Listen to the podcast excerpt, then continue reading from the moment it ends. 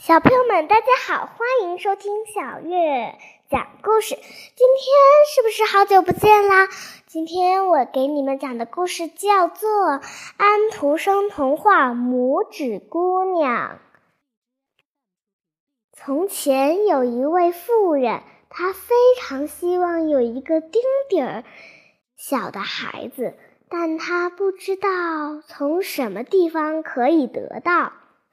于是，他更，他便去请教一个巫婆。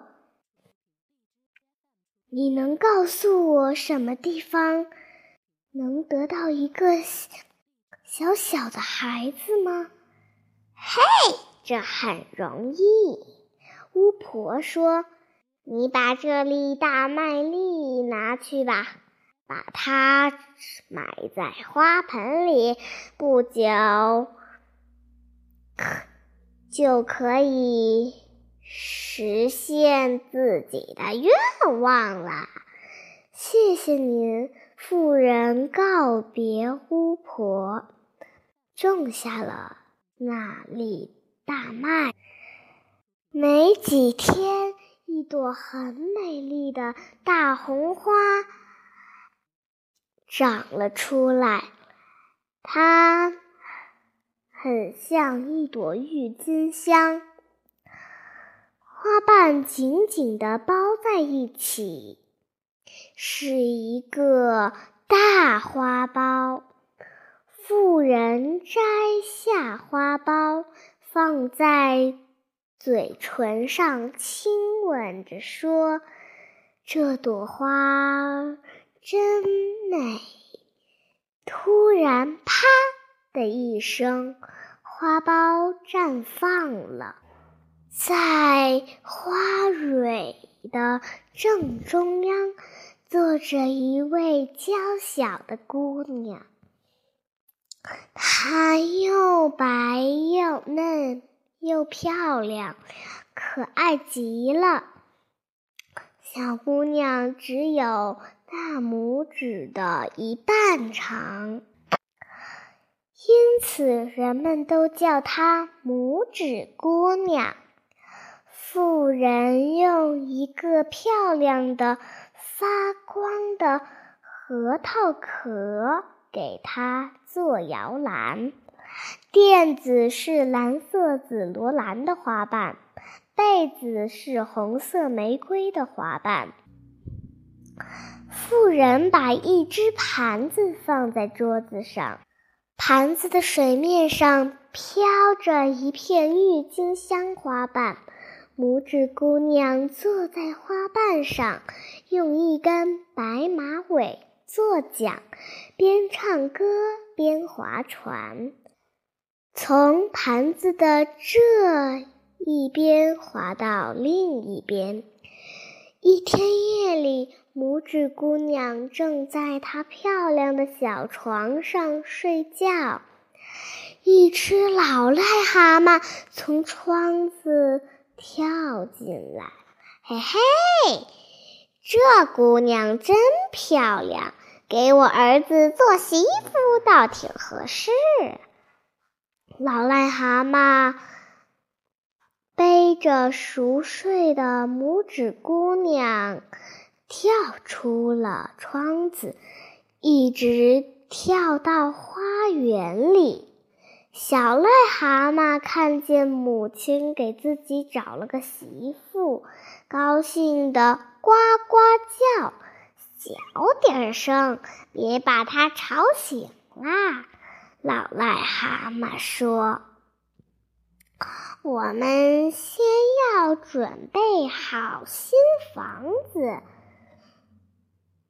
母子俩把拇指姑娘放在一片睡莲叶子上，就忙着布置新房子去了。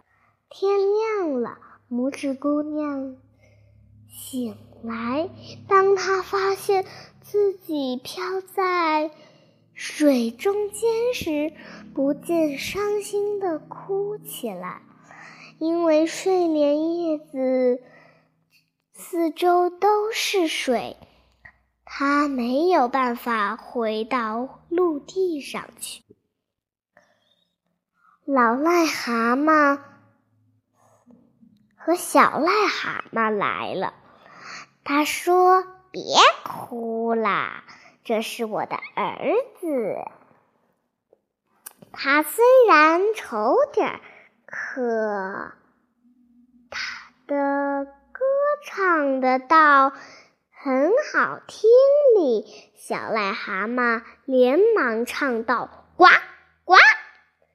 拇指姑娘不喜欢这么丑的小癞蛤蟆做丈夫，不禁大哭起来：“我不愿意嫁给他，我不干，死也不干！”呜。拇指姑娘的话被水里的小鱼听到了，鱼儿很抱不平：“哼，这么漂亮的一个姑娘，怎么能嫁给小癞蛤蟆呢？”“是呀，老癞蛤蟆真缺德，我们得想想办法阻止它。”鱼儿们咬断莲叶梗，把睡莲叶推到老癞蛤蟆找不到的地方去了。睡莲叶子顺着水流飘呀飘，一直飘到了外国。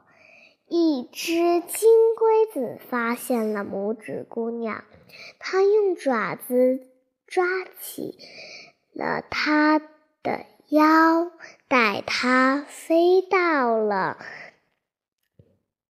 一棵大树上，拇指姑娘一下昏了过去，躺在树叶上好半天才醒过来。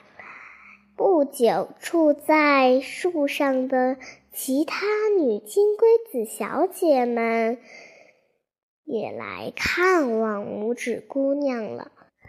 他们拿出花里的蜜糖给她吃。一个女金龟子小姐说：“哼，她的腰太细了，完全像个人一样丑。”是的，她太丑了。其余的金龟子小姐附和着说。金龟子把拇指姑娘放在一朵雏菊上，就再也不理她了。可怜的拇指姑娘只得在森林里流浪，饿了吃花蜜，渴了喝露水。好啦，今天的故事就讲到这里，下面会发生什么事呢？我们明天接着讲。